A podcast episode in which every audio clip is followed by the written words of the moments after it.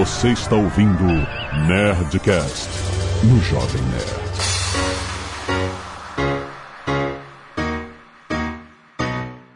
Landa, landa, landa, nerds! Aqui é Alexandre Antônio do Jovem Nerd, eu nunca trabalhei no Puff. Aqui é Flávio Augusto. Empreender é muito mais do que levar cachorro pro escritório. Aqui a Zagal a gente não tinha puff, mas a gente tinha rede. É verdade, é verdade. E você não trabalhou no puff, mas dormiu num saco de plástico bolha, maluco. Eita. É verdade, é verdade, é verdade. Olha só, eu nem lembrava. Muito bem, nerds! Estamos aqui em mais um Nerdcast Empreendedor trazido pelo meusucesso.com. Você já conhece a escola de insight e negócios com maiores estudos de casos dos empreendedores, dos maiores empreendedores do Brasil, cara. Documentários world class, cara, dignos de produções de Hollywood, cara. Incrível, muitas, muitas horas de estudo pra você que quer se inspirar, pra você que tá começando a sua empresa, pra você que já tem a sua empresa, você que está reformulando a sua empresa. Qualquer aprendizado é importante. Entender a experiência das pessoas é a coisa mais importante que você tem pra aplicar nas suas próprias soluções, porque empreendedorismo não é fórmula. Nunca ninguém tem as mesmas oportunidades, nem as mesmas dificuldades. Cada pessoa tem uma história diferente. Por isso, quanto mais histórias a gente conhecer, mais a gente pode sorver esse conhecimento e adaptar para os nossos problemas, as nossas oportunidades. E hoje nós vamos falar sobre, justamente usar a, a experiência de Flávio Augusto aqui, a nossa, para falar sobre startups no Brasil, grandes diferenças que acontecem entre as startups brasileiras e as startups do Vale do Silício, as gringas e tal. E a gente vai aproveitar e falar um pouco sobre esse histórico que a gente vem montando aqui, relatando através dos anos. É o que eu ia falar aqui. aqui é isso aqui é quase um, um estudo de caso real Um time. mega estudo de caso de vários anos com o Flávio Augusto, com as empresas dele, com startups que o Flávio mesmo criou, como o meu sucesso.com, que é uma startup, né? Então vai ser muito maneiro ouvir a opinião dele sobre isso, a experiência dele, que é um cara que empreende nos Estados Unidos, no Brasil. Vamos colher essas diferenças e entender pra onde está indo o mercado, certo? Fica aí esse papão de.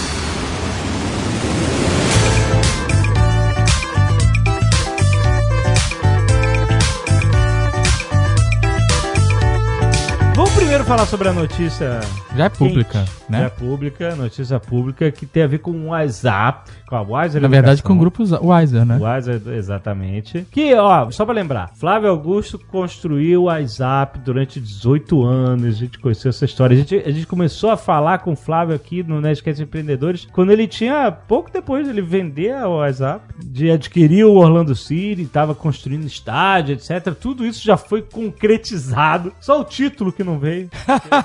Por tua causa, inclusive. Não, é. dizem, dizem que o Jovem Neto sei lá. Você vai falar nesse assunto mesmo, né, cara? Tá bom. Mas, mas, foi um excelente. Jovem Nerd foi ver o jogo, Kaká saiu do time, mano. Não, não. Acabou É. com o negócio. Exatamente.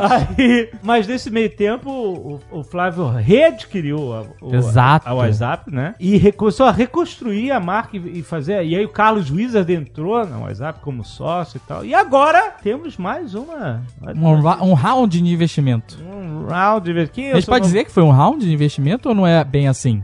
Não é bem um round de investimento, porque não segue aquela metodologia das startups que captam geralmente o recurso para poder pagarem as suas despesas. É um, é- mas não deixa de ser também um, um aporte que vem para um investimento de, um- de uma instituição financeira que, enfim, passou a ser sócio da nossa operação. Quem? Foi noticiado semana passada a Quineia. Quineia é uma gestora de fundos de private equity, que é propriedade do Banco Itaú, Itaú Unibanco, que é bastante conhecido no Brasil, que é o novo sócio minoritário da Wiser Educação. né? Foi um aporte de 200 milhões de reais Eita! e que torna agora a Quineia, que é a gestora de private equity do Itaú, a nova sócia da WhatsApp. Então, os principais sócios aí continuam sendo o Carlos Wizard, a Quineia, e eu continuo no controle da companhia. Você continua com mais 51%. É isso. Eu continuo com a maioria das ações e continuo com o controle. Continuo ali tocando como principal acionista do negócio. Eu, eu tenho, eu tenho umas perguntas aqui, porque pelo que eu me lembro desse estudo de caso ao vivo aqui, você pegou dinheiro no cheque especial do Unibanco. Lá- Pagando 12% de juros ao mês. E agora você foi lá e pegar seu dinheiro de volta, é isso? Enfim, eu diria, não sei se é exatamente pegar o dinheiro de volta com esse tom sarcástico que você falou, que lhe é peculiar, senhora, senhora Zagal. ai, ai, ai. Mas digamos que deu pra pegar um pouquinho de volta. assim. Pô, não, mas, cara, é muito maneiro. Ele começou a empresa pegando o cheque especial do Unibanco. Exato, cara. né, E agora o história. Itaú Unibanco é sócio dele. Aliás, eu acho que eu sou um baita case pro Itaú. Não é? Eu, se fosse É eles, me verdade. contratava como garoto propaganda. Ah, começou aqui! Garoto propaganda cheque especial do Itaú.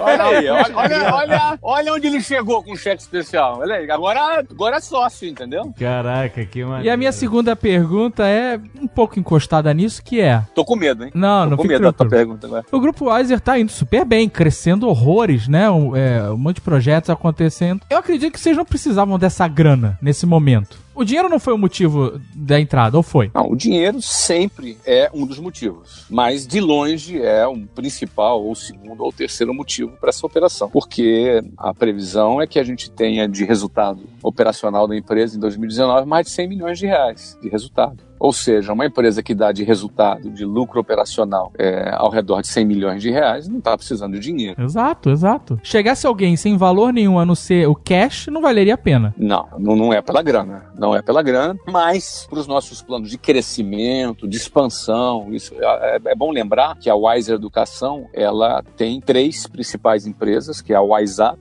a Number One e o meu sucesso.com, que é muito conhecido aqui já do nosso programa. Sim, Uhum. sim. E é parte do nosso objetivo trazermos esse capital intelectual para dentro do nosso grupo, ou seja, tendo uma grande instituição financeira com grande expertise no mercado financeiro, tendo em vista o nosso interesse de nos próximos anos abrirmos capital no Brasil e fora do Brasil. Tem a alternativa de abrir capital no Brasil ou fora do Brasil, em Nasdaq, quem sabe, lá nos Estados Unidos, não é? ou onde for a melhor oportunidade para captação e geração de valor. Que o objetivo, é sempre bom lembrar, eu sempre coloco aqui, é como gerar valor no equity. Né? É como fazer um negócio que tem um valor de mercado ao redor de um bilhão de reais. De novo, voltamos a esse patamar. Um bilhão. né? Na realidade, um patamar, patamar que nós nunca tivemos, ao redor disso, né? Então já dá pra fazer uma conta aí de saber quanto que o. quanto que eles Não, pegaram. mas é ao redor, é ao redor. Ao Não, não, redor, não, eu ao não redor. posso falar. Eu não posso falar. Não, eu só tô fazendo uma, uma matemática aqui básica aqui. Não, eles compraram, não, eles compraram uma, uma, uma, uma parcela minoritária, uma fatia pequena, mas é ao redor. Não posso, Não, claro que não. eu não posso dar detalhes, né? Sei que vocês são curiosos. mas o que, que acontece? Esse é o processo de geração de valor. Né? A gente recomprou, a gente noticiou aqui, em primeira mão, a gente recomprou o WhatsApp em 2016, nós estávamos juntos aqui por 390 milhões de reais. É, é isso aí. Compra- recompramos o WhatsApp. Isso depois ah, se juntou ao meu sucesso e se juntou aí mais o Number One que nós adquirimos. Criamos a Wise Educação. Daí nós vendemos 35% para o Carlos Wizard, que também nós noticiamos aqui, que também foi um aporte de 200 milhões. Ou seja, no total até agora já houve um aporte de 400 milhões. Caramba. Ou seja, mais do que o valor do que nós recompramos. Aham. Ou seja, isso, o nome disso se chama geração de valor. Geração de valor não é só a minha página lá no Facebook, no Aham. Instagram, não. Geração de valor, na realidade, é criação e geração de riqueza. Quando a gente bota esse equity, esse patrimônio para valorizar. E essa valorização de patrimonial, ela acontece com trabalho e resultado. Você gera resultados e esse resultado é percebido pelo mercado, atraindo esse tipo de investimento. não é? O que, que busca um fundo de private equity quando faz um aporte desse tipo? Busca um lucro. Claro. Não é? Ele ele ele está botando 200 milhões, acreditando que esses 200 milhões dele vai valer 500, vai valer um bilhão, você entendeu? É um pouco do que aconteceu comigo nesses últimos três anos, tá? Ou seja, a gente demonstra que essa nossa capacidade de gerar valor e aí nós atraímos investidores para pessoas que querem estar do nosso lado. Agora, a grande questão é, a gente não precisa da grana. Por que, que então a gente aceitou o Quineia, a Quineia, não é? Pra- pra- como sócio? Porque assim, na altura do campeonato, quando tu tá começando, cara, tu quase que vai pedir, pelo amor de Deus, para ter um cheque do Sim. banco, para conseguir um cheque especial. Agora, quando você chega já num patamar de reconhecimento do mercado, da tua competência, da sua capacidade de gerar valor, você tem um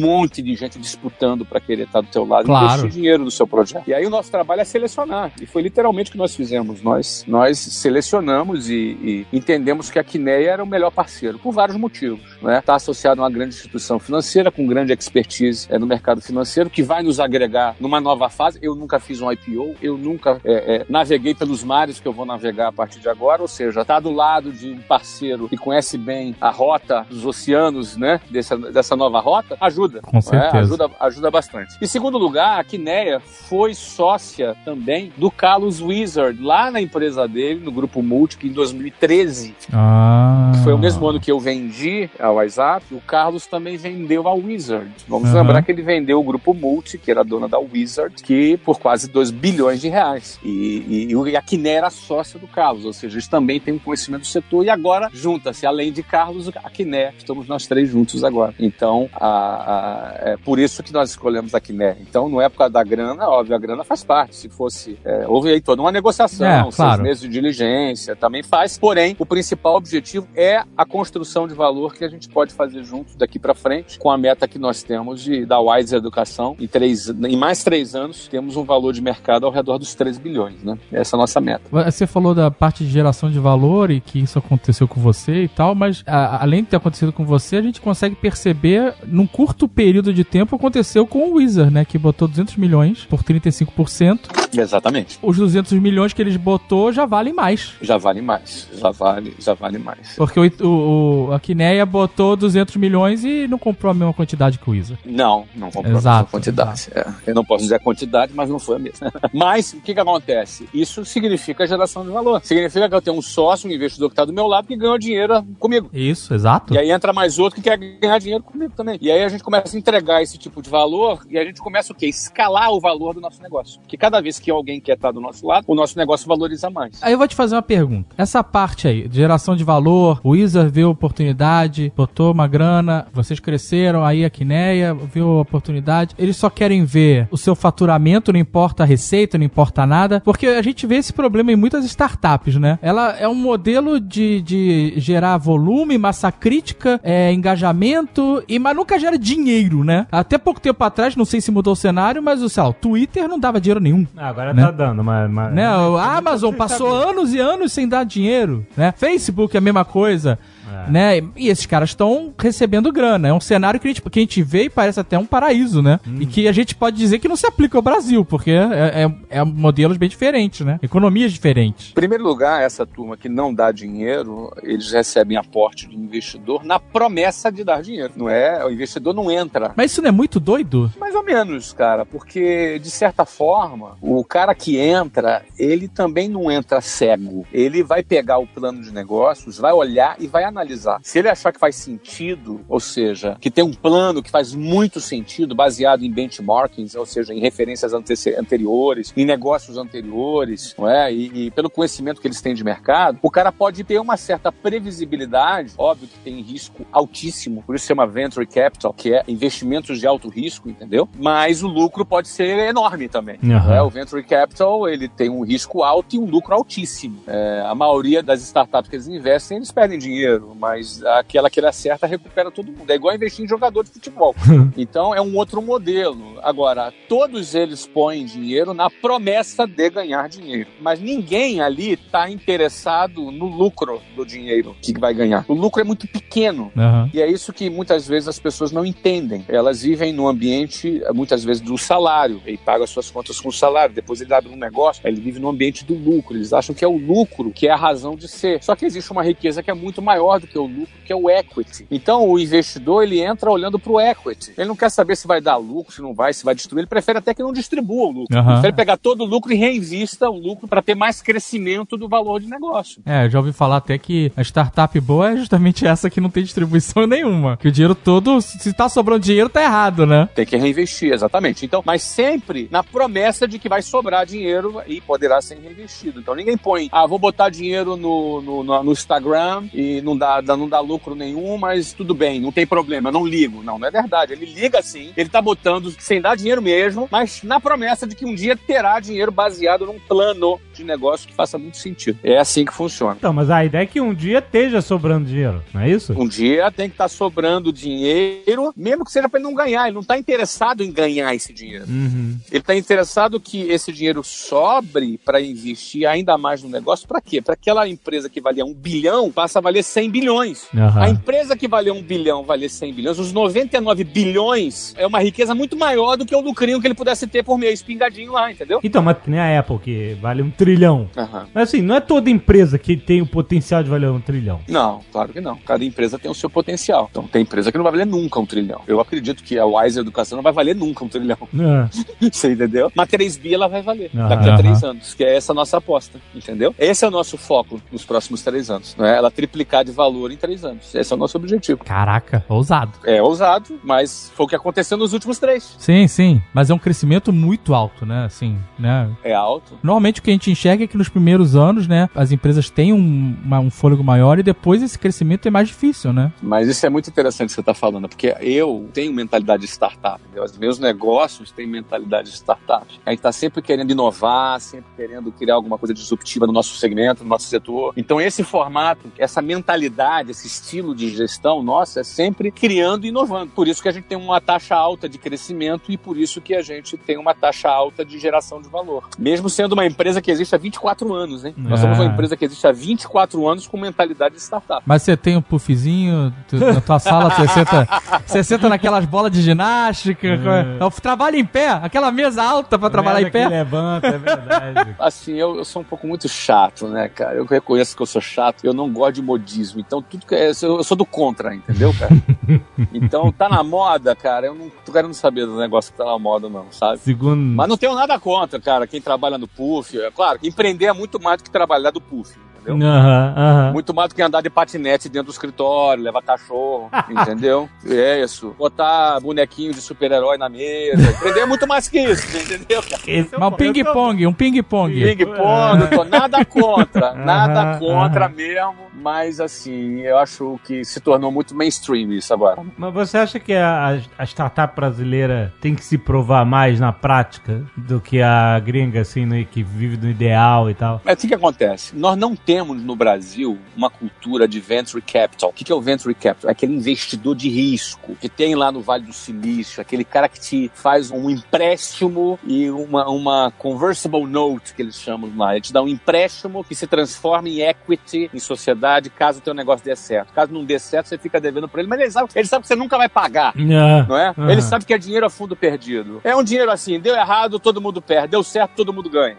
E- Esse tipo de investidor no Brasil é muito escasso. Não vou dizer que não tem, eu até conheço algumas pessoas que investem, eu não invisto nisso, entendeu? Ah, eu até conheço algumas pessoas, mas é muito escasso é, comparando com o Vale do Silício, com os Estados Unidos em geral. O Vale do Silício a gente cita muito porque é onde tem uma concentração grande Sim, de, sim. de, de, de- de startups. Você tem Israel, você tem outros países que tem uma concentração, mas eu diria para você que o Brasil não tem esse ecossistema desenvolvido. Né? E aí existe um problema, existe um idealismo às vezes muito grande, um sonho muito grande em torno da startup do Brasil, do modelo Vale do Silício, do modelo Silicon Valley, e todo mundo tenta replicar, porque é mais ou menos, vamos tentar copiar aquilo que dá certo. Aham. Fórmula do sucesso, né? É, é uma mentalidade boa, mas para você copiar, você copiar o ecossistema inteiro. Exato, né? Não adianta copiar só os, os, os malucos querendo fazer startup, não, porque lá tem um monte de maluco querendo fazer startup. Você tem É. que copiar o, o ecossistema inteiro, teria que ter os venture capitals todos, todos os investidores anjos, e não tem no mesmo volume, e não tem na mesma demanda. E como não tem, o cara simplesmente querer fazer uma startup com aquela mentalidade assim, ah, mas aí como é que você vai ganhar dinheiro? Ah, não sei, depois eu vejo. Eu acho muito Aham. temerário, entendeu? Não tô dizendo, eu não tô aqui pra, desculpa o termo, pra cagar regra pra ninguém aqui, entendeu, cara? Eu não tô aqui pra poder dizer o que é certo. Eu não, não, não tô nessa posição, mas eu não investiria numa startup no Brasil. Na, na realidade, eu não sou investidor de startup. Eu investi na minha própria startup, a, a foi uma startup que a gente lançou e que deu muito certo e que, enfim, que teve aí uma, uma avaliação super alta agora. Porque o, o, o meu sucesso faz parte do grupo Weiser e Faz parte. que tem peso nesse evaluation completo, né? Tem, tem. Já, já, já tá perto de quase duas centenas de milhões de reais de, de, de avaliação. Olha aí, cara. Deus, olha aí. Em parte disso, graças ao Jovem Nerd Ah, aqui. começando no primeiro ano, no primeiro ano. É por isso que vocês vão ganhar um pirulito né, e um sorvete de bônus, né, cara? Queria 0,01%, tá felizão. Então, mas olha só, você tá provando o próprio ponto, porque meu sucesso começou com um modelo de negócios bem definido. Desde o início até hoje, a gente tinha proposta clara, a gente, a gente levou, cara, se eu não me engano, 18 dias para faturar o primeiro milhão de reais Nossa. no meu sucesso.com. Isso a gente já, rapidamente, no primeiro ano, já começou já a se pagar. É uma operação superavitária que dá lucro. Então, cara, uma startup, uma startup da break-even no primeiro ano. Isso é, é outro universo.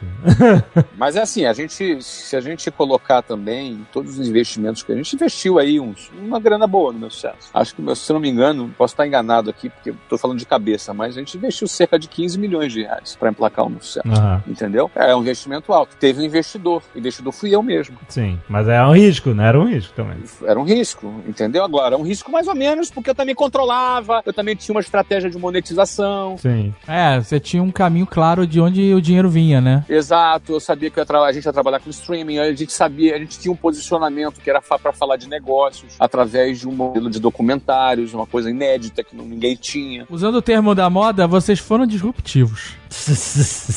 Brincadeiras à parte, vocês trouxeram uma linguagem completamente diferente. Então, a gente não inventou o streaming, que isso é uma coisa legal de dizer. Empreender não é inventar algo que não existe necessariamente. Não é? A gente não inventou o streaming. Netflix já fazia streaming há muito tempo. A gente não inventou educação à distância, porque o, o meu sucesso é um projeto de educação, que se chama EdTech, né? É um projeto de EdTech, educação e tecnologia, certo? Mas o meu sucesso trouxe uma linguagem que não tinha Exato. não é? Que era trazer pro cara um conteúdo que era um conteúdo didático, mas não era um negócio chatão. É, cuspe giz na sala de aula com o professor malhando ali, falando. Era uma coisa que usava arte, que documentário, produção cinematográfica, e que trazia é, uma abordagem inspiracional, porque, cara, tu vê um cara que começou do zero, que foi, morou na rua e virar bilionário, como é o caso do Eloy Dávila, você trazer casos como o do Tai, que foi refugiado do Vietnã, num campo de concentração de trabalho forçado no comunismo lá na- no Vietnã, e ele pega uma balsa, quase morre e é resgatado pelo navio da Petrobras e vai ser refugiado vietnamita sem falar português, morando na Praça da Liberdade em São Paulo, e agora o cara é dono de uma empresa, não deixa de serem histórias inspiracionais. Uhum. Porque você vai olhar pessoas que saíram da pobreza, saíram do zero, e vai falar, cara, se esse cara conseguiu, pô, eu tenho alguma possibilidade. Não deixa de ser uma coisa inspiracional. Mas não fica só no inspiracional, porque senão seria um projeto só de autoajuda. Sim. Não é? Ele sai do inspiracional e também vai pro aspiracional na medida em que a gente vai começar a aprender o que o cara fez para chegar lá. Quais foram os desafios que ele ven- venceu, quais foram as fortalezas que ele tinha, as fraquezas que ele tinha, o momento que ele quase quebrou, como é que ele virou, como é que ele se superou. Existe um valor nessa história. E a gente conseguiu reunir todo esse valor num, num, num- num modelo de documentário. E a gente complementa esse documentário com algumas aulas, um pouco mais técnicas pro cara. Agora, nós não somos um MBA e nem temos a proposta de ser MBA. E nem cobramos um valor de MBA. Uhum. O MBA vai, o cara vai pagar 5 pau por mês. Aqui ele vai, vai cobrar, a gente cobra 75 pila por mês, entendeu? Aham. Baratíssimo, entendeu? Ou seja, a gente tem uma proposta muito alinhada num preço muito barato, onde qualquer pessoa pode pagar para poder aprender com quem já chegou lá. Então, essa proposta do meu sucesso, ela já nasceu desde o primeiro dia. O meu sucesso é isso desde o primeiro dia. E a gente começou a vender no modelo de assinatura anual. É o que a gente começou a fazer. É, o cara se torna aluno, o cara 75 é um, é um valor super barato, a gente parcela em, em 12 parcelas de 75 e o cara tem acesso a todo esse conteúdo. E que cada vez mais a gente vai produzindo coisa nova. É, nesse caso o seu produto é conteúdo. E aí, tipo assim, não é um produto barato, porque você faz uma qualidade pra chamar atenção, exatamente. Essa qualidade que a gente faz, que exigiu um investimento alto ao longo desse período, até a gente conseguir estar dando lucro, como a gente já dá lucro hoje, essa qualidade não deixa de ser também uma barreira de entrada para concorrentes. Porque um, um- alguém que para entrar para ser concorrente Verdade. vai ter que gastar os mesmos 15 pau que a gente gastou. Porque não adianta o cara ir num fundo de quintal, não é? E fazer lá um, Com celular.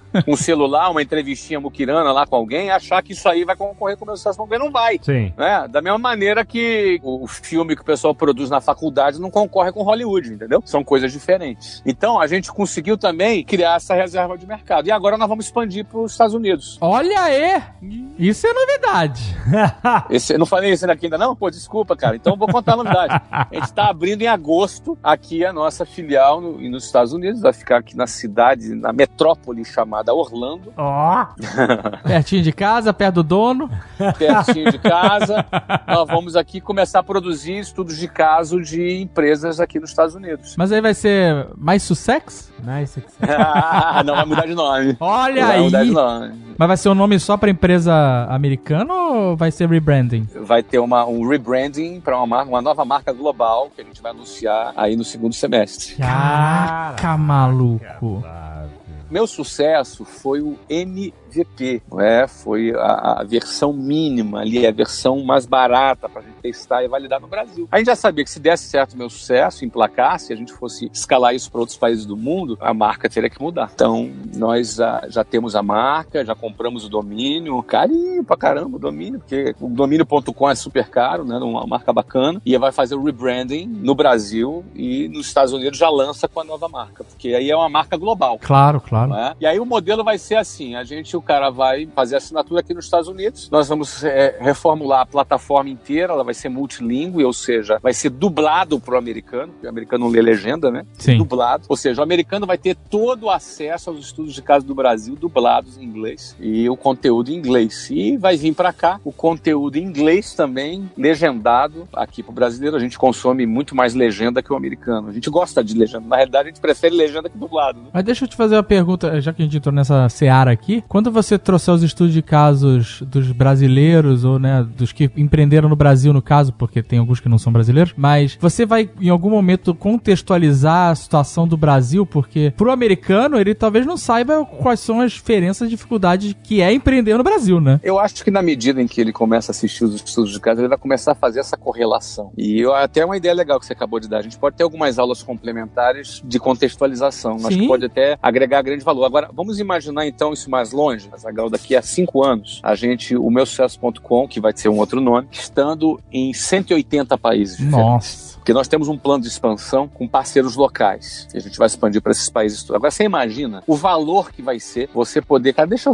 ver um cara na, na Nigéria. Exato. Começou do zero e ficou bilionário na Nigéria. Na Índia. Um cara na Índia. Na, na China. Um cara na Tailândia. Caraca, que Porque nós vamos produzir quatro documentários por ano em cada país. Nossa Senhora. Então nós vamos ter uma central de produção. Não é? Essa central de produção tem os guidelines ali para as produções estarem dentro do, do nosso padrão. Então vamos contratar um roteirista em cada país, porque é importante ter o roteiro é, bem contextualizado com a cultura local. Sim, sim. Não é? Com o idioma e a cultura local, as circunstâncias locais, que você até citou, né? Que é importante o roteirista estar tá antenado. E a gente vai produzir quatro documentários em cada país. E aí você imagina, se a gente tiver 180 países, vamos botar 200 países aqui para fazer uma, uma, conta redonda, tá? São 800 documentários por ano. Nossa, é muito conteúdo. Mas aí ah, todo mundo tem acesso global para o assinante? O cara vai. O acesso global para o assinante, cara. O assinante brasileiro vai poder assistir estudo de cada Rússia, da Ucrânia. Cara, é muito legal isso, cara. Você vai ter acesso à multiculturalidade, você vai ter acesso aos desafios diferentes em cada país. Você vai poder comparar um país com o outro, você vai poder aprender com os desafios que a gente não tem no Brasil. Tem muitos desafios no Brasil que tem no Brasil que não tem nos outros países. Com certeza. Tem muitos desafios dos outros países que nós não temos no Brasil. Também, com certeza. Que a gente nem faz ideia. A gente não faz nem ideia. A gente não faz nem ideia. Porque a gente vive muito num eixo Brasil-Estados Unidos, né? A gente vive muito nesse eixo. Mas como é que é empreender no Oriente Médio? Como sim, é que deve ser? Sim. Empreender na China. Como é que deve ser empreender na China? Caraca, que doideira, mano. Viajando para daqui a cinco anos, a quantidade de estudos de caso catalogados e produzidos todos os anos é uma quantidade de dados valiosíssimo, valiosíssima que nós vamos ter sobre empreendedorismo no mundo. A gente vai ser a maior biblioteca de empreendedorismo do mundo. É verdade. Aí qual o valor disso? Caraca. Então o meu sucesso. Eu quero, sócio, quero comprar um pedaço. O meu sucesso é um beta teste de um negócio. Caraca, que incrível. Exatamente. É. Então, ou seja, qual é o nosso papel agora para a gente gerar valor? Eu tenho que validar os Estados Unidos. Sim. Estados Unidos e Brasil nós vamos operar diretamente. O terceiro país que nós vamos pegar já vai ser um país licenciado. Nós vamos ter uhum. parceiros locais operando localmente num regime de revenue sharing, que é compartilhamento de receitas, com swap de ações, ou seja, o cara no evento de liquidez ele pode transformar as ações locais dele nas ações da holding, ter um, uma, no caso de um IPO, por exemplo, eles podem ter acesso a uma saída do negócio, é, ou seja, uma estrutura super bem sofisticada, dando perspectiva para o investidor local. Agora, vingamos o terceiro, vingamos o Brasil, vingamos os Estados Unidos, vingamos um terceiro, acabou. Por que não abrir capital em Nasdaq? Por que não abrir capital lá fora? Vendendo o futuro, lembra do vendendo o futuro? Vendendo os 180 países. Aí você vende o futuro resultado em 5 10 anos em 180 países, traz para valor presente, e aí você tem uma empresa de algumas dezenas de bilhões de dólares. Aí você faz um IPO, vende 20, 30%, se ela vale 10 bi de dólar, você levanta 12 bilhões de dólares noite pro dia com um investidor. E aí você tem que, tem que entregar o resultado. Claro. Se entregar o resultado, suas ações sobem. Se você não entregar, suas ações caem. É assim que funciona. Olha aí, cara. Olha, esse estudo de caso. Pô, eu tô em vivo choque aqui. Tá acompanhando aqui. É assim que funciona. Por que, que uma ação subiu? Ela sobe porque você está entregando o resultado que você apresentou no teu plano de negócio. Por que, que a EBX do Ike Batista quebrou? Caiu. Porque ele disse que ia extrair X barris de petróleo e não entregou. Exato. Ele convenceu todo mundo que ele ia fazer, mas na hora de entregar, não rolou. Isso. E, e aqui o que acontece? O petróleo estava lá, eles só não conseguiram tirar de lá. Sim, sim. Não tiveram a competência para executar o plano. Que é na planilha, aceita tudo. Exato. Papel pega tudo. papel aceita qualquer coisa. Agora você tem que entregar, né? Você tem que entregar. O Carlos veio ser nosso sócio, nós entregamos. Agora veio o Itaú, nosso, não, agora vamos entregar e vamos partir para a próxima fase. Só que aí a gente tem esses desdobramentos. Ah, o, o meu sucesso continua de da Wiser? Não, depende. Aí muitas coisas. Pode fazer Claro. um spin-off, pode se separar, fazer um IPO separado, pode continuar junto. E por aí vai. E tem outros produtos digitais, são produtos online, de EdTech, que nós vamos lançar ainda esse ano. É, no mês de maio a gente lança um. Certamente, no mês que vem, no próximo programa Nerdcast, eu vou estar falando de um produto novo que a gente está lançando na Wise. Caraca. Já fica o teaser aqui. Jovem Nerd, cancela esse puff aí que você comprou pra, pra aqui pro escritório. A gente já teve um puff, cara. Eu dormi no puff editor Netcast. É, por isso que a gente não tá indo pra É frente. verdade. A gente teve um puff Ah, tá laranja. certo, coitadinho. Tão bombando, tão bombando, Nerd. Fala isso não, que Deus castiga, cara. Fala isso não. Você acha que startup tem que saber o que tá vendendo desde o início no Brasil? Assim, ah, não, não é que tem que não, não é pra cagar a regra. Eu, não tô, eu tô querendo evitar que, que tenha cagação de regra, porque cada caso é um caso, né? Mas É, eu, eu não quero ser babaca com o cara que tá começando, entendeu? Aham. Eu, eu respeito muito os caras que estão começando, que tá sonhando com o seu projeto, entendeu? O movimento de startup é muito legal ver crescendo no Brasil, é galera jovem acreditando no seu projeto. A minha opinião, e não tem nada a ver, não sou dono da verdade, no Brasil eu não me atreveria, eu, eu, eu, eu já começo, eu tenho que começar na minha visão do Brasil, levando em conta a demanda de venture capitals, que são os investidores de risco, levando em conta o ecossistema que a gente tem aqui e como pode ser difícil, e provavelmente seja difícil de você captar investimento no tempo que você precisa. Às vezes você calcula que é, vai levar três meses, precisa de investidor, de repente você até consegue, mas vai levar dois anos. E a pergunta é como é que você paga as contas até lá? Muita gente morre e quebra por causa disso. Então eu me preocuparia em ter um modelo de receita desde o do primeiro dia. Então, é- essa é a minha visão, entendeu? Ah, mas a gente está preocupado em criar uma solução. Ótimo, cria uma solução, mas cria receita também. Ah, mas o fulano fez diferente e deu certo. Que ótimo, né? O fulano deu certo. Eu vou te falar, 994.849 beltranos que deram errado. 99,9% desses beltranos deram errado é porque acabou o oxigênio dele e teve que fechar um negócio, acabar com o projeto. É, porque o que eu vejo em muita startup é que o, o valor, eles, eles procuram sempre ter um, um asset para provar valor. E um desses assets é, é volume de usuários, seja de qual for, vamos supor, de, de algum aplicativo. Faz todo sentido. Muitas startups captaram milhões de dólares de recursos sem, sem faturar um, um dólar sequer. Tipo o WhatsApp, a gente até falou que ah, o WhatsApp ele, ele tinha um asset de ter um volume absurdo de usuários e zero dinheiro. Isso faz todo sentido. Então, a, a exceção, a regra, são os WhatsApps da vida que, que se alguém no Brasil criar algum, vai ser fantástico. Agora, eu mesmo criei uma startup que é o meu sucesso.com que faturou o primeiro milhão em 18 dias. Porque já foi direto no produto. Ah, a gente já desenvolveu o projeto com ele sendo monetizado. E aí é óbvio que é mais difícil, é óbvio que tem mais desafio, é óbvio que, cara, mas no Brasil, com o ecossistema que tem, levando em conta o risco que tem, eu, assim, é uma, é uma opinião, né? Como eu falei, não sou o dono da verdade, mas é uma opinião. Mas você, é porque no caso do meu sucesso, você foi investidor, então você já, assim, teoricamente, meu sucesso.com nasceu com um investidor, o que era você mesmo, etc. Mas o que, que a gente está falando, a maioria das pessoas que estão escutando a gente são pessoas que estão na, na situação de que, imagina se você tivesse criado o meu sucesso.com sem investidor. Eu teria feito mais devagar. Mais devagar, é isso que eu queria, exatamente. Eu teria que ter algum. Eu não ia levar 18 dias para faturar o primeiro milhão. Sim, sim. Mas eu ia faturar o meu primeiro milhão invariavelmente em alguns meses. E aí eu teria que ir devagar. Eu teria que ter uma versão mais barata. Eu, eu teria que ter alguma grana para começar. Não tem jeito, entendeu? E aí, nem que eu botasse no papel e pegasse meu vizinho, você entendeu, cara? Com meu amigo. Vai lá no Unibanco, Unibanco. Pegava o grande cheque especial da sorte que tem lá no Unibanco. Da sorte aquele ali. Da sorte. Vai lançar um novo produto, cheque especial da sorte. Meus sócios vão me matar, cara. Eu vou tomar um cartão amarelo já. Meu pai do céu.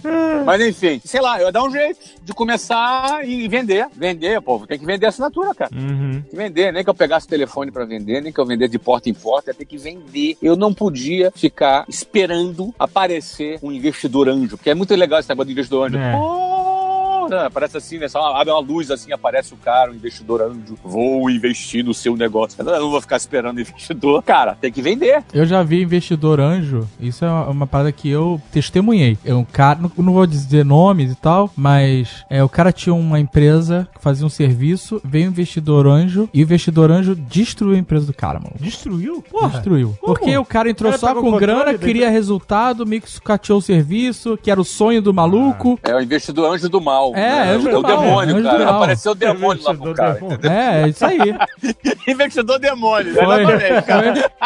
Mas quebrou o business do cara. Mas é que eu te falo, o cara tem que começar pequeno, cara. Começa pequeno, cara. Pô, vou botar uma meta pra vender. Não tenta, pô, não vai vender 5 mil assinaturas no mês, mas você pode vender 50. Então, mas você acha que é a na cabeça do startupeiro, cara que tá fazendo sua startup e tal, na sua opinião, mais uma vez, sem cagar regras, na sua opinião, no Brasil, o cara tem que estar preparado pra ter um. Ele, mesmo que ele esteja sem investidor, querendo e provando o modelo de negócio dele no mercado, beleza? Começando pequeno e, e mais devagar do que alguém que tem capital. Você acha que toda, a mentalidade de toda startup é: eu vou, mesmo que eu não tenha investidor, esse negócio vai crescer e vai escalar, mesmo que seja mais devagar? Ou esse negócio eu tenho que formular um negócio para que ele sobreviva, eh, tenha tantos meses ou anos de fôlego e se não tiver investidor, ele vai morrer? Tem que ser um, um fator decisivo para o cara ter? Tem que ter um investidor? Invista sempre ou não? É, na- nada em negócio tem. Nada em negócio existe um caminho só. E por isso que eu, eu posso dizer que o que eu tô dizendo não é o certo e o resto é o errado. Aham. Eu tô dizendo que no cenário do Brasil, nas condições que existe, do ecossistema que existe, a galera fica ali muito no puff, fica muito nos eventos, fica muito ali naquela galerinha, na, na festinha, no, no, shopping no final do dia, entendeu? Naquele ambiente mais de summer camp que, que, que fica ali. É, os coworkings ali são super agitados, é super legal. Tudo isso é muito legal, tudo isso é muito legal. Francamente, teria um foco maior em receita e buscaria começar um modelo menorzinho, no MVP ali, mas vendendo desde o início, tentando validar e crescendo devagarzinho. De preferência, eu buscaria ter uma startup que não precisasse de investidor. Que no fundo foi o que eu fiz. Eu arrumei, dei o meu jeito, dei meus pulos lá, comecei meu negócio e, e quando eu vendi, 18 anos depois, vendi 100%, não tinha nenhum sócio. Uhum. Vendi 100% do negócio, não tinha nenhum investidor, não tinha nenhum parceiro, nada Aham. disso. Tinha ali eu, meus executivos ali, a gente vendeu e pum. Agora, já o meu sucesso, a gente, pô, botou uma grana pesada, então a gente foi rápido. Sim. Chegou rápido, vocês, pô, uma empresa que chegou super rápido. Eu iria mais devagar. Pra que ter a pressa? Agora, no meio do caminho vai aparecer um investidor. Pode aparecer um investidor. E se esse investidor te encontrar faturando, que seja 10 mil reais no mês, cara, e vendo que você vende, vendo que você executa, vendo que você toca, que você tem um modelo claro, que você tá em. Cara, a tua chance de captar esse investidor é muito maior. A tua chance de captar esse investidor tendo uma valuation maior é bem maior também. Você tem outra musculatura do que simplesmente você vender uma tese, né? Uma Claro. hipótese. Ó, eu tenho uma hipótese meio que quase validada aqui. Tudo bem, mas uma hipótese vale bem menos do que algo que você já gera resultado. Mas você acha que esse interesse do investidor tem data de validade? Por exemplo, o cara tá,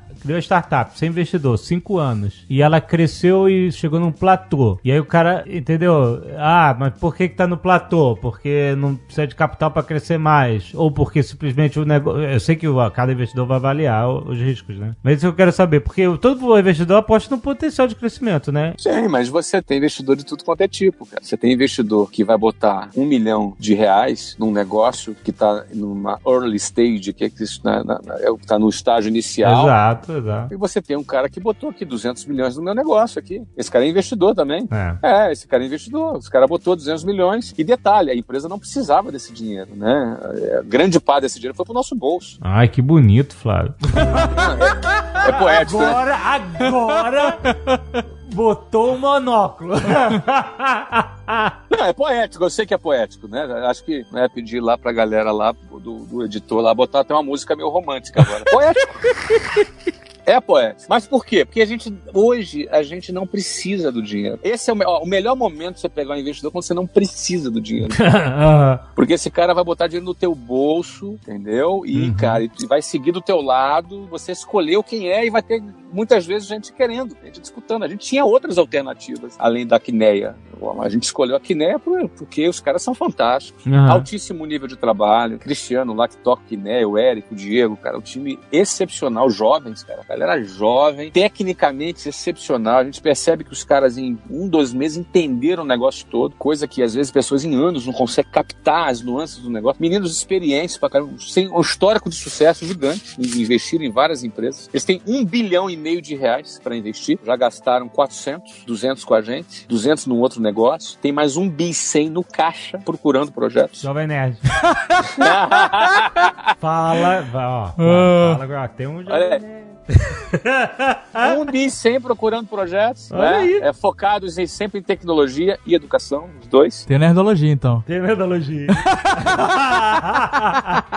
Aí você fala assim, pô, cara, os caras têm um bi 100, é difícil achar projeto. É, você vê que não é que tá faltando grana, Aham. às vezes falta projetos. Agora, eles não são caras que vão botar dinheiro numa ideia, mas Aham. eles investem também em early stage. Enfim, agora, isso é que é super legal, entendeu? Então você tem investidor para vários níveis. Você tem que se provar pro cara. É isso que você tem que fazer. Tem que se provar, você tem que se provar. E o detalhe, o cara não investe na ideia ou na empresa, ele investe em alguém. Na execução, né? Exatamente, na execução, em alguém, na capacidade. Assim, trocando em miúdos, os caras apostaram na, na capacidade de gestão que eu tenho, Aham. de entregar. Porque a sua ideia sozinha, solta no ar, tá.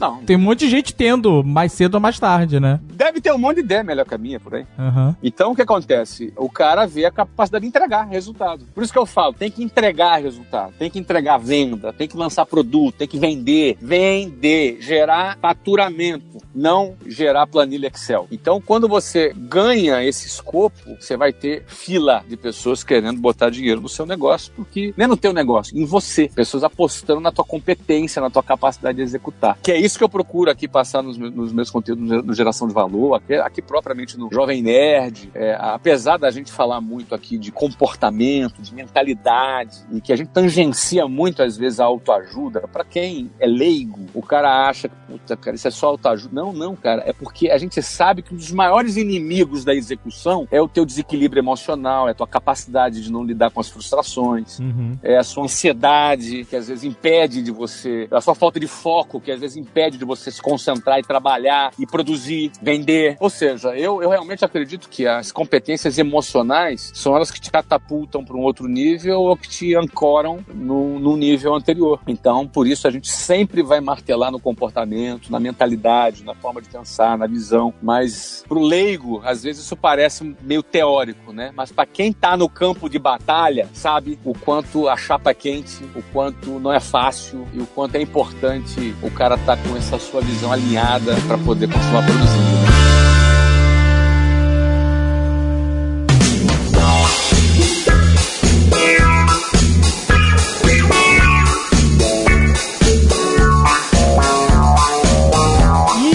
Né? Aproveitando, você mencionou que, mesmo tendo uma empresa de 24 anos, você tem mentalidade de startup e está sempre justamente oferecendo inovações dentro desse universo. E aí, você já falou pra gente, eu tô sabendo, que tem uma parada nova aí. Acontecendo. Exato, não exato. Que eu achei genial. Sem sacanagem. Conta, conta pra galera que já pode contar agora. Eu tô muito amarradão nesse projeto, cara, porque ele é muito diferente, ele é disruptivo. Eu acredito que eu falei aqui no outro programa, não falei não? Não, você contou só pra gente.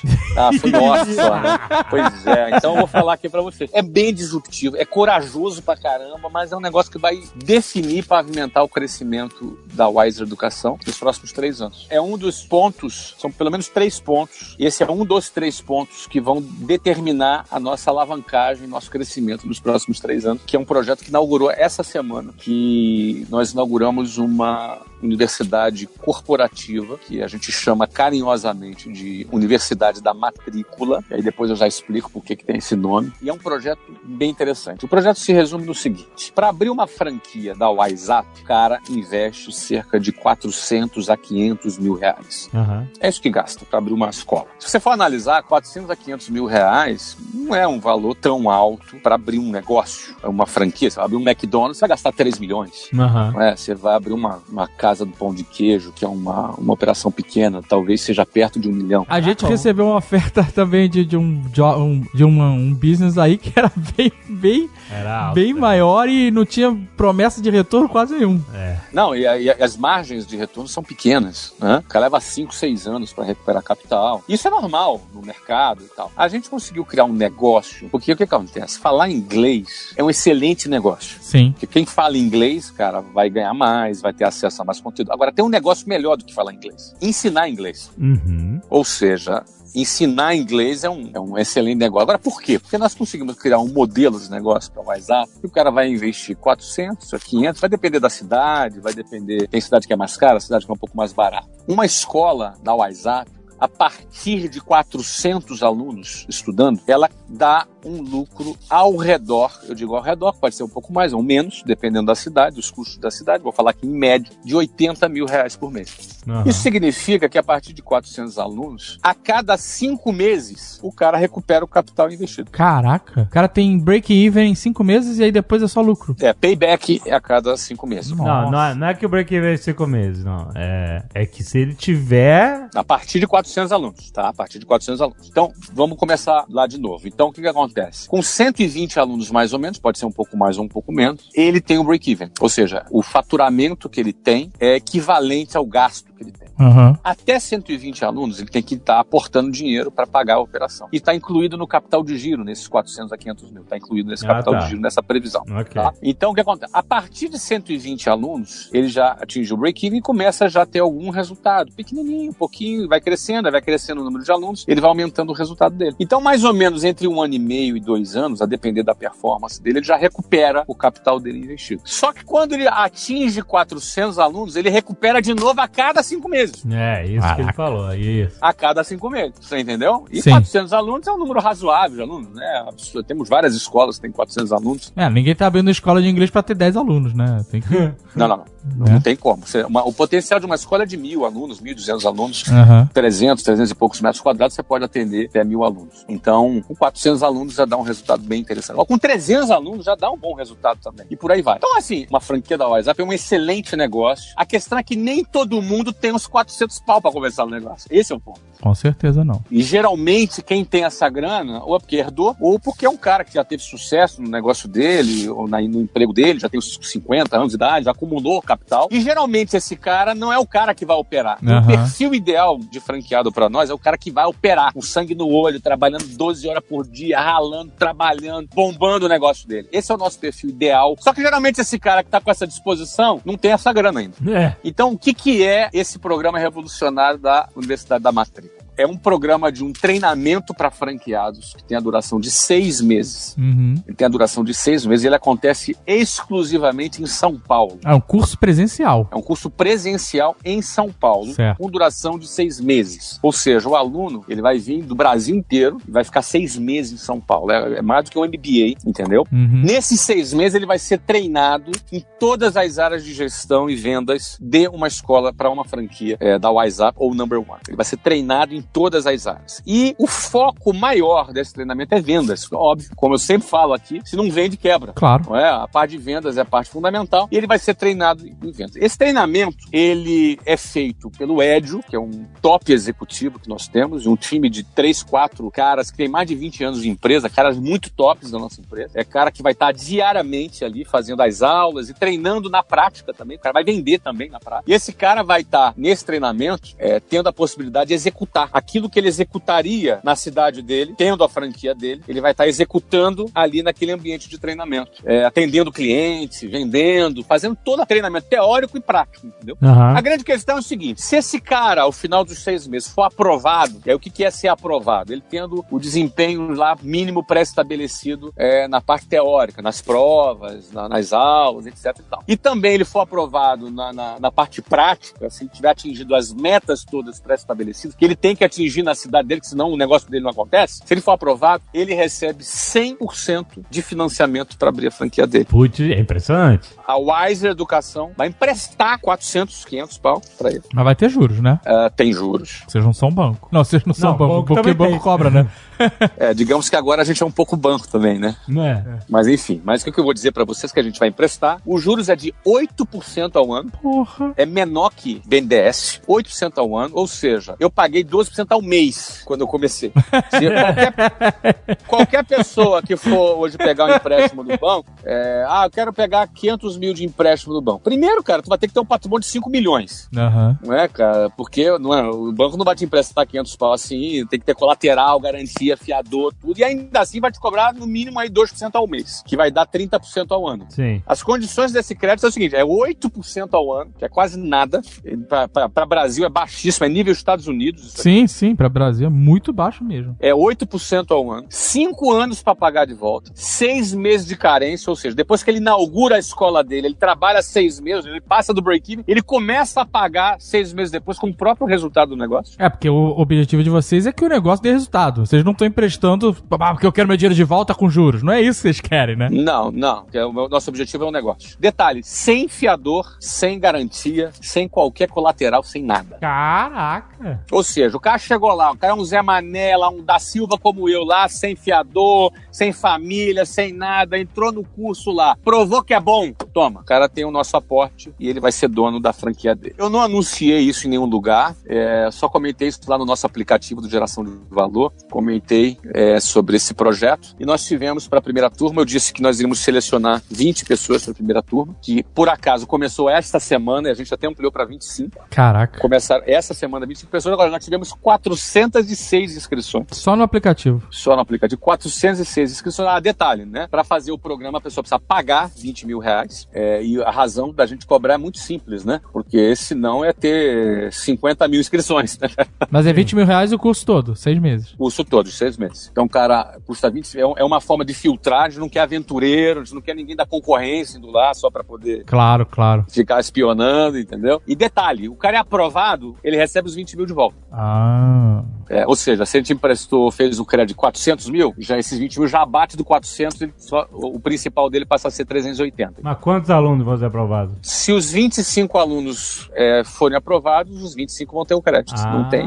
Não é uma competição entre Não eles. tem, ma- não é uma competição entre eles, sim. Não. Tem uma régua, o que passou da régua vai. Passou da régua, vai. Exatamente. Por quê, cara? O nosso interesse é abrir. Nosso interesse é, é dar o crédito. É, porque que eu ia te perguntar, ah, você tá fazendo isso o quê? Bonzinho? Achou um pó de ouro no final da arco-íris? Claro que não, né? Tem nada de bonzinho. Tem nada de bonzinho. É um negócio. Eu tenho interesse em encontrar gente, cara, que não tem grana, que tem talento e que tá afim de provar e que vai lá pra São Paulo. Cara, os nossos 25 alunos, a maioria, cara, largou em- é, emprego, deixou seu negócio de lado. Cara, a família ficou na cidade, ele tá indo pra São Paulo pra estudar. É a galera guerreira, entendeu? E todos já fizeram o pagamento e começou. O treinamento começou essa semana. E você quer abrir escola, é isso que você quer fazer, capilarizar. Nossa meta é abrir 300 escolas nos próximos três anos, o que vai representar um investimento em torno de 120 a 150 milhões de reais. Nossa. Isso é incrível, sério. Nós vamos aportar para abrir 300 novas escolas. Eu entendo o seguinte: nós temos 420 hoje. Nós vamos abrir mais 300 escolas,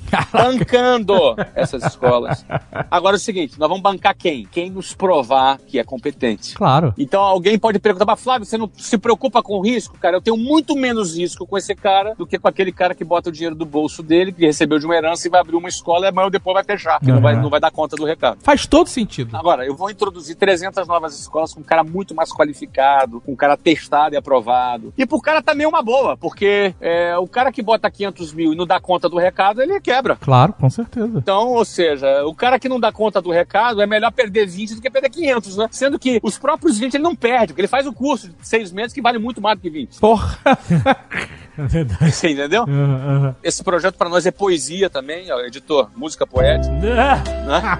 É poesia também. A gente está super entusiasmado e, e- e isso faz parte do nosso projeto de expansão que vai fazer a gente triplicar de valor nos próximos três anos. É muito revolucionário. Isso é realmente incrível. Isso que eu queria saber. Você contou que já fechou uma turma, e aí? Vamos lá, eu fechei uma turma. A segunda turma começa no dia 1 de julho, vão ser 40 vagas. Caraca. É, nós não vamos abrir inscrições para essa segunda turma, porque ah, ah, os 405 que fizeram as inscrições, nós estamos com 250 pré-qualificados e desses 250 já saíram 25. Dos 225 restantes, nós vamos selecionar os 40. Caraca, então você tem turma aí pra bastante tempo, inclusive. Sim, porém, a gente vai abrir inscrições no segundo semestre. Então, que, quem tiver, quem achou essa maluquice interessante, minha sugestão é muito simples. Se você usa Android ou se você usa iPhone, entra lá na sua, no seu App Store ou na, na Google Play, entra lá e baixa o aplicativo Eu Sou GV ou você pode buscar por Flávio Augusto. Você vai achar o aplicativo da geração de valor. Baixa, é de graça o aplicativo.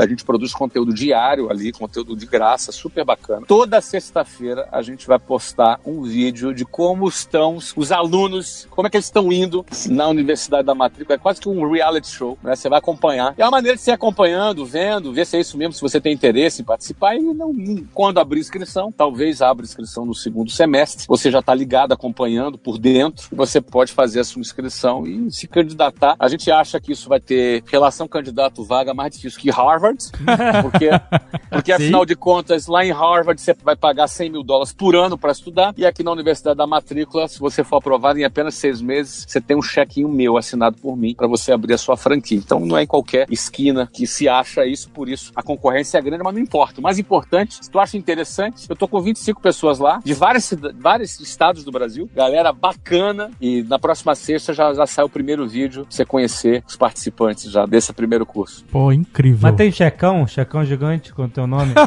o cara não vai gastar, vai guardar em casa. Não, tem que ter um checão, Não, vai pô. ter, vai ter formatura, não vamos fazer a formatura dos caras aprovados, né? Pô, cara? com E assim, certeza. O Maneiríssimo. cara não ganha diploma, o cara ganha um cheque. O cara ganha um cheque na formatura. Muito melhor que o diploma. Agora, o mais legal é o seguinte, né, cara? A gente tá fazendo a cobertura de tudo isso, vendo o cara ali ralando, trabalhando, estudando e tal. Ou daqui um ano, o cara tá ganhando 100 pau por mês, imagina? Puta que foda. É, um- é um projeto muito legal mesmo, cara. Tá, não, de novo, música, música poética. De novo, de novo. Tá, é bom demais, cara, bom demais, cara. E o que eu acho bacana é quando o projeto, ele além de ser algo que vai gerar valor para a empresa, a gente vai bombar, cara, o impacto social que tem na descoberta de novos talentos, dos caras que vão, que vão começar a tocar seu negócio. O cara que de repente hoje tá me ouvindo aqui nesse episódio, amanhã depois é meu parceiro, cara. Tá É verdade. trabalhando comigo. Yeah. É muito louco isso, é muito bacana e a gente tá muito feliz em estar tocando esse projeto. Excelente.